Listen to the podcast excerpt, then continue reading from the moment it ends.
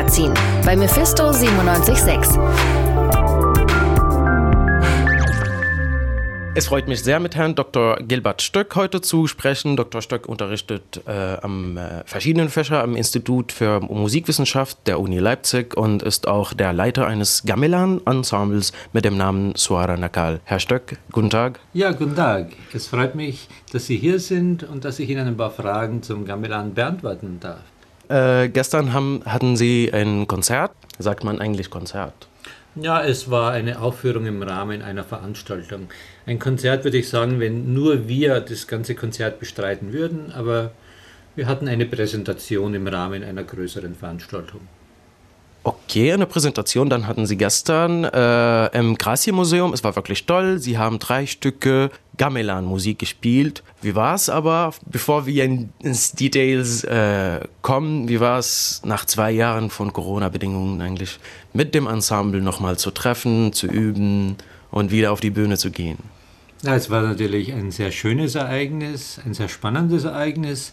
Wir hatten jetzt ein halbes Jahr Vorbereitung, um die Gruppe wieder zu stabilisieren. Man kann sich ja vorstellen, in zweieinhalb Jahren gibt es natürlich einige Abgänge von Studierenden, die an einer anderen Stelle jetzt wirken oder weiter studieren. Es gab neue Musizierende mit dabei und die zu integrieren, bei einem Musikgenre, was ja ohne Notation arbeitet. Also wir unterhalten uns nur musikalisch mit Vorspielen, Nachspielen, Vorspielen, Nachspielen, lernen wir die Musikstücke, dann dauert es auch natürlich lange Zeit, um auch drei, vier Werke einzustudieren. Und das haben wir im letzten halben Jahr gemacht und waren gestern sehr froh, spielen zu können. Es war auch sehr interessant für uns, denn wir hatten auch gar keine Stellprobe zuerst, wir hatten auch gar keinen Soundcheck. Also wir haben uns hingesetzt und nach zweieinhalb Jahren einfach drauf losgespielt, in der Hoffnung, dass wir uns ah. musikalisch auch in diesem Raum im Freien auch gut verstehen. Und ähm, nach ein paar Sekunden haben wir gemerkt, ja, das funktioniert.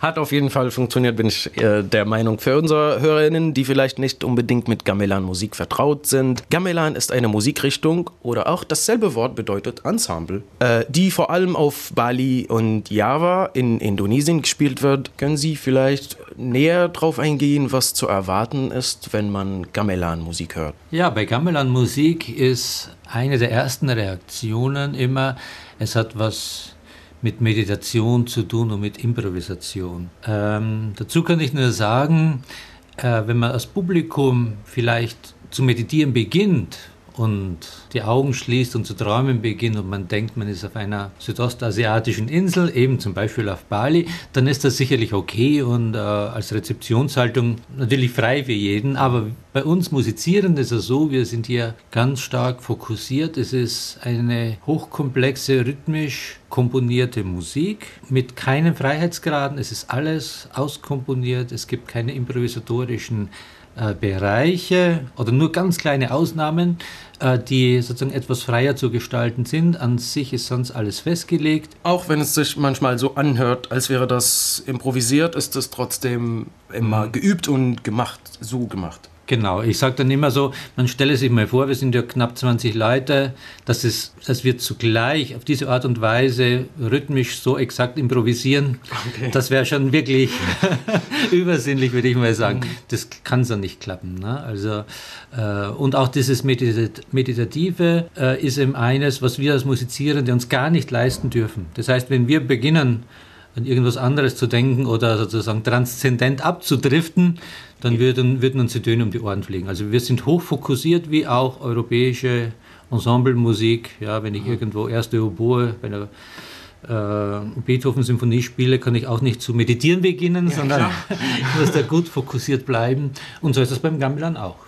Es ist natürlich zu erwähnen, dass äh, Dr. Stöck ein Gamelan-Seminar im Institut anbietet, das jedes Semester stattfindet. Es findet jedes Semester statt, genau. Und alle Studierende der Uni Leipzig dürfen auch mitmachen oder? Zumindest alle Studierende der Fakultät. Also das ist ein Modul für Einsteiger, für Erstinteressierende, für Gamelan-Musik, die von den Kernfachstudierenden Musikwissenschaft wahrgenommen werden kann, aber eben auch für die Wahlbereichsstudierenden, beziehungsweise auch für die Wahlfachstudierenden Musikwissenschaft. Das bedeutet, es ist ein breites Spektrum an Studierenden, also nicht nur die, sage ich mal, engen Kernfachstudierenden, sondern gerade eben die Wahlbereichsstudierenden, die eben ihre Erfahrung auch reinbringen, ihren Erwartungshorizont auch reinbringen. Und es ist auch für mich äh, ganz spannend auch zu sehen, äh, wie das dann auch aus den verschiedenen Fakultäten äh, dann gemeinsam musizierend funktioniert. Ich würde auch gerne fragen, wann und wie haben Sie mit Gamelan angefangen? Also waren Sie oft auf Bali oder wie, wie sind Sie drauf gekommen, auch ein Ensemble in Leipzig zu äh, begründen? Mhm. Das ist in der Rückschau eigentlich ganz besonders mittlerweile, denn es ging alles sehr, sehr schnell. Ich habe äh, im Institut für Musikwissenschaft der Universität Halle Wittenberg gearbeitet, von 2002 bis 2005. Und 2004 war ich damit verantwortlich für die lange Nacht der Wissenschaften, die es ja mhm. überall jetzt auch gibt. Und das Abschluss war da ein Gamelan-Ensemble meiner damaligen Kollegin Kendra Stepputat, die eine Expertin für balinesisches Gamelan ist. Und ähm, ich habe mich dafür bis dorthin kaum interessiert, äh, beziehungsweise nur in dem Sinne, als dass man sich denkt, na irgendwann einmal wird es vielleicht interessant, da mal zuzuhören. So, mhm in der Situation musste ich ja als Verantwortlicher dort sein, zwangsläufig. Und äh, ich habe ja die ersten Minuten gehört und ich war total äh, angefixt davon. Und ähm, Kendra bot dann danach auch einen kleinen Workshop an, wo man die Instrumente ausprobieren konnte. Da war ich sofort natürlich dabei und ich habe bemerkt, das liegt mir total. Und das war mein Einstieg in die Gruppe im Herbst 2004. Nach ein paar Wochen bereits ähm, als Kendra Steppo da mal nach Bali fuhr, war ich auch schon so weit, die, die Gruppe zu leiten, habe auch schon eigene Proben dann geleitet und habe äh, bereits 2005 den, mit dem Gedanken gespielt, also nach einem halben Jahr Gamelan spielen, ich möchte eine eigene Gruppe gründen. Und das war sehr günstig. 2006 gab es eine Exkursion des Hallischen Instituts nach Bali und dort habe ich dann die ersten Instrumente gekauft, mit denen ich so bis 2011, 12 äh, vor allem musiziert habe. Und die Gruppe hier im ähm, Wintersemester 2006, 2007 gegründet. Unser erstes Konzert war zur Weihnachtsfeier des Instituts für Musikwissenschaft der Universität Leipzig 2006. Und seitdem seid ihr dann musikalisch unterwegs, in, nicht nur in Leipzig oder machen Sie auch andere Konzerte oder Vorstellungen woanders? Genau, wir touren durch ganz Deutschland, hätte ich fast gesagt. Vor Corona, das Jahr, das ist vor Corona. Ja, vor Corona. Also wir hatten schon Aufführungen beim Karneval der Kulturen in Berlin, bei dem großen Straßenumzug. Wir waren bei internationalen Gamelan-Festivals in München und in Kassel. Wir haben in Leipzig schon oft konzertiert, in Halle und Teile der Gruppe auch äh, beispielsweise in Freiburg, in München, ja, in Berlin auch zu anderen äh, Anlässen, in Lübeck. Also und jetzt haben Sie was vor? Haben Sie noch Pläne für Sommer vielleicht auch draußen zu spielen, wie im Innenhof gestern im Grassi-Museum, irgendwo auch anders? Ja, das wäre natürlich für die Instrumente sehr gut, weil die sind für Freiluftmusik gebaut mhm. und daher gerade im Freien sehr wirksam und sehr weit tragend. Das ist sicherlich richtig. Aber die Instrumente zu transportieren erfordert einen, also einen gewissen Aufwand. Also wir brauchen mhm. immer so einen Sprinter, der die Instrumente dann fährt. Und insgesamt sind da einige hundert Kilo zu bewegen. Also so eine kleine Spritztour ins Grüne, um ein bisschen zu musizieren. Und das hat nur das Ensemble gestern gemacht? Oder hat ja, jemand ja. auch extern geholfen? Es waren ein paar Freunde dabei von Mitspielenden, okay. Freunde und Freundinnen. Ähm, aber grundsätzlich äh, sind wir da schon als Team eingespielt. Die Musizierenden, die, ja, die füllen und entladen dann auch den Transporter. Da haben wir schon unseren Plan, wie wir da vorgehen. Immer natürlich ganz behutsam und vorsichtig. Aber es ist schon ein gewisser Aufwand. Das ja. heißt eben so, ja, kurzfristiges Planen äh, ist ja ein bisschen schwierig. Äh, wir planen da schon immer innerhalb von ein halbes Jahr bis Jahr voraus. Wie oft macht ihr auch Proben? Oder wie, wie viel üben und zusammen musizieren und spielen braucht ein Stück, um wirklich beherrscht zu werden und dann präsentiert zu können? Mhm. Also da gibt es ja zwei Gruppen. Zum einen sind eben diese Erst-Einsteigermodule, äh, die ich anbiete, die ich immer freitags mache, diese Kurse. Da machen wir es so, dass wir uns äh, fünfmal im Semester zu je sechs Stunden Treffen im, als Blockveranstaltung. Und da schaffen wir es sozusagen im Laufe eines Semesters, der besteht so aus einem Theorieteil und einem praktischen Teil, da schaffen wir es so, ja, so eine Komposition oder fast so eine Komposition zu erarbeiten. Mit der Kerngruppe, die eben zum Teil schon seit vielen Jahren musizieren, schaffen wir natürlich mehr Stücke. Aber trotzdem, ja, für jedes Stück, um wirklich alle Parts mitzuteilen, anderen einzuweisen, braucht man ganz viele Wiederholungen. Es ist ein sehr redundanter Prozess. Eben mit dem Nachteil, man braucht lang, bis man ein Stück einstudiert hat. Der Vorteil ist aber, durch dieses orale, mündliche Lernen gehen die Stücke auch nicht verloren. Also gerade letztens wieder ähm, vorige Woche am Freitag war eine Studierende da des Wahlbereichs und die dann nach meiner Konzertgruppe war, die seit zweieinhalb Jahren auch nicht mitgespielt hat, das hat sich hingesetzt und nach fünf Minuten ein Stück mitspielen können. Genau, das war einfach so, äh, so präsent durch, diese, mhm. durch diesen redundanten Lernprozess, das vergisst man sein Leben nicht mehr. ich würde auch über den Namen fragen, Suara Nakal, ist das richtig ausgesprochen und mhm. was bedeutet das? Suara Nakal, genauso mit einem rollenden R. Mhm. Äh, Suara Nakal bedeutet der freche Klang.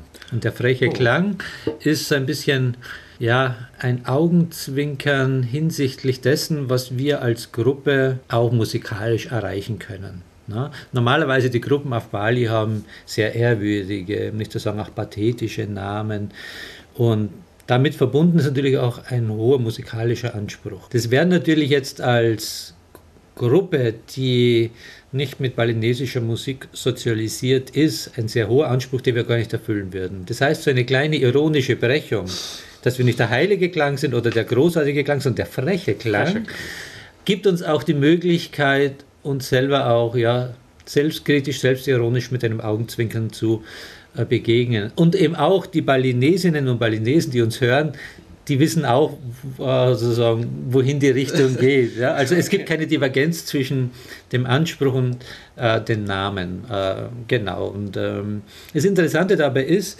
wir hatten mal Besuch des indonesischen Botschafters vor zehn Jahren hier im Institut und der wollte uns auch unterstützen und das, wie man sich so bei einem Botschafter vorstellt, das war alles sehr diplomatisch und ja, sehr ehrwürdig und ähm, äh, nach dem Protokoll abgehend. Aber am Schluss sagte er mir, also dieser Name Suara Nakal, der geht eigentlich nicht.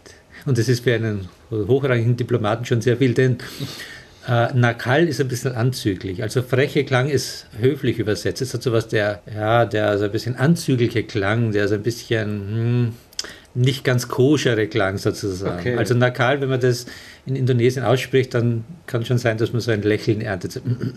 Also das okay, ironisch oder sarkastisch dann. Ja, so ein bisschen anzüglich, also auch äh, erotisch anzüglich. Ah, okay, so ein bisschen, okay. genau. So muss man das so sehen. Also genau, und das war für uns ein kleiner Schutzschild, damit wir eben diesen äh, hohen pathetischen Anspruch auch nicht in unserem Namen tragen, den wir musikalisch nicht einlösen. Denn eins muss man auch sagen, so gut wir auch spielen oder andere Gruppen. Ich wollte gerade fragen, gibt es auch andere, wie viele Gruppen gibt es, wie breit ist die Gamelan-Szene in, in Deutschland? Ja, es ist so, dass es eigentlich auf dem Papier ganz tolle Gruppen gibt, gerade in München, auch in Freiburg und so weiter, die aber, die leiden daran, dass sie das nicht haben, was ich habe, und zwar die Anbindung an die Universität. Diese Gruppen haben eben Mitspielende, die äh, schon seit vielen Jahrzehnten spielen, aber eben auch beruflich bedingt sich weiterentwickeln, woanders hin entwickeln. Und die funktionieren dann sehr gut als Projektorchester. Das heißt, wird einfach dann sozusagen äh, die Leute äh, eingeladen, für ein Projekt mitzuspielen. Die treffen sich für zwei Proben, dann kommt das Konzert und dann entschwinden die auch wieder. Mein Vorteil ist hier am Institut für Musikwissenschaft, dass wir auch die Möglichkeit haben, immer wieder neue, junge, interessierte Leute zu rekrutieren. Das bedeutet, das sage ich jetzt ganz egoistisch, wenn ich in meinem Modul eben Leute sehe, die eben Interesse haben oder eben grundsätzlich auch äh, musikalisches Talent und äh, auch die Zeit haben, die fragen mich dann auch an und sagen, ach, eigentlich würden sie ja gerne weiter mit dem Gamelan machen. Und da bin ich dann derjenige, der sagt, hm, das könnte doch gut klappen in meiner Gruppe. Das heißt, dann haben sie den Luxus eigentlich aus, manchmal auszusuchen, nicht bei dem anderen, nicht wie bei dem anderen Ensembles in Deutschland. Absolut. Also ja. die anderen, die suchen händeringend nach Mitspielende und ich habe eine Warteliste, wo ich mir sage, so, da gibt es einen Nachrücker und ich bin eigentlich immer fast voll besetzt mit jungen, engagierten äh, Leuten, die, ja, die sich eben darauf dann für ein paar Semester einlassen. Das ist ein großer Vorteil und das ist im Endeffekt auch ein Alleinstellungsmerkmal in ganz Deutschland. Also die Art der Gamelan-Szene hier in Leipzig, die gibt es meines Wissens so in Deutschland nicht mehr. Sehr schön, auf jeden Fall. Wir sind dann glücklich, äh, dass das, äh, oder ich zumindest bin sehr glücklich, dass es so ein Ensemble in, in Leipzig und im Institut gibt. Man hat auch im Konzert gestern gesehen, dass manche Musiker nicht bei demselben Instrument geblieben sind, sondern auch bei anderen Instrumenten musiziert haben, gesessen haben und das spielt man beim Sitzen eigentlich. Äh, wie, in, wie üblich ist das eigentlich in äh, Gamelan-Musik, dass man auch andere Instrumente beherrschen muss oder soll? Oder wie, wie es aus? Mhm. Es ist so grundsätzlich, dass es selbst äh, ganz wenige professionelle Gamelan-Orchesters nur weltweit gibt. Also auf Bali ist es so wie hier ein gutes Laienorchester. Sag mal hier wie, keine Ahnung, das akademische Orchester. Die haben verschiedene Berufe oder verschiedene Studienfächer und die treffen sich zum gemeinsamen guten Musizieren auf einem hohen Niveau, aber man verdient nicht sein Geld damit. Und so ist es auf Bali auch. Und diese Gruppen äh, mit diesen Musizierenden haben eben auch äh, die, oder, oder haben eher noch die Chance, dass die Musizierenden verschiedene Instrumente spielen. Es gibt auch ein paar Profi-Ensembles, die auch äh, Tourneen durch die Welt machen, die haben dann schon eher diesen Aspekt wie bei uns die Profi-Orchester, mhm. dass ich einfach mich auf ein Spe äh, Instrument spezialisiere. Und äh, ich Und möchte das. Mhm. Repertoire auch, also nicht nur Instrumente oder gibt es auch so einen gewissen Repertoire oder Stücke, die sehr beliebt sind, die immer wiederholt werden so, sind? Oder? Genau, die gibt es auch. Okay. Und gerade gestern das Stück Seka Gendot oder auch Gambangan, das sind zwei Stücke, die sind also weltweit bekannt und werden von verschiedenen Ensembles auch gespielt. Absolut. Also die, diese Highlights des klassischen Kanons mhm. balinesischer Gamelan-Musik, die gibt es eben auch und die, die pflegen wir eben auch. Genau. Ja, aber ich möchte, dass meine Musizierenden unterschiedliche Instrumente kennenlernen, unterschiedliche Horizonte dadurch eben auch in der Musik äh, begreifen können. Und es ist auch schlicht für die Musizierenden angenehme Abwechslung. Na, es wäre schon ein bisschen langweilig, immer nur ein Instrument zu spielen. Und den Luxus erlauben wir uns einfach, dass man dann in verschiedenen Stücken verschiedene Besetzungen spielen kann und unterschiedliche Spielfreuden auch haben kann. Ne? Also es ist dann schon auch ein großer Unterschied, ob ich am Gang sitze und die ganz wichtigen, also so existenziellen Töne für so eine Komposition spiele. Das sind wenige Töne, aber sehr, sehr wichtig. Oder ob ich eben an so einem hell klingenden Metallophon sitze, ungefähr tausendmal öfter spiele als der mhm. große Gang gefühlt. Aber die Töne sind jetzt nicht so wichtig, aber vom Klangcharakter ist das viel schillender und es ist auch rhythmisch schwieriger. Also und, und da möchte ich, dass jeder auch Stücke so spielen kann, wo er eben diese Abwechslung genießen kann und damit eben keine Langeweile aufkommt. Sehr schön. Herr Stock, hat mich sehr gefreut, mit Ihnen jetzt über Gamelan-Musik zu reden. Ich hätte natürlich gerne stundenlang noch mit Ihnen über Musik reden. Äh, wir haben leider nicht zu viel Zeit jetzt, aber vielleicht im nächsten Mal, in der nächsten Veranstaltung, sehen wir uns nochmal. Ja, ich danke Ihnen auch sehr äh, für Ihr Interesse und genau, vielleicht sehen wir uns in anderen Veranstaltungen wieder. Alles Gute. Tonleiter. Musikmagazin bei Mephisto 976.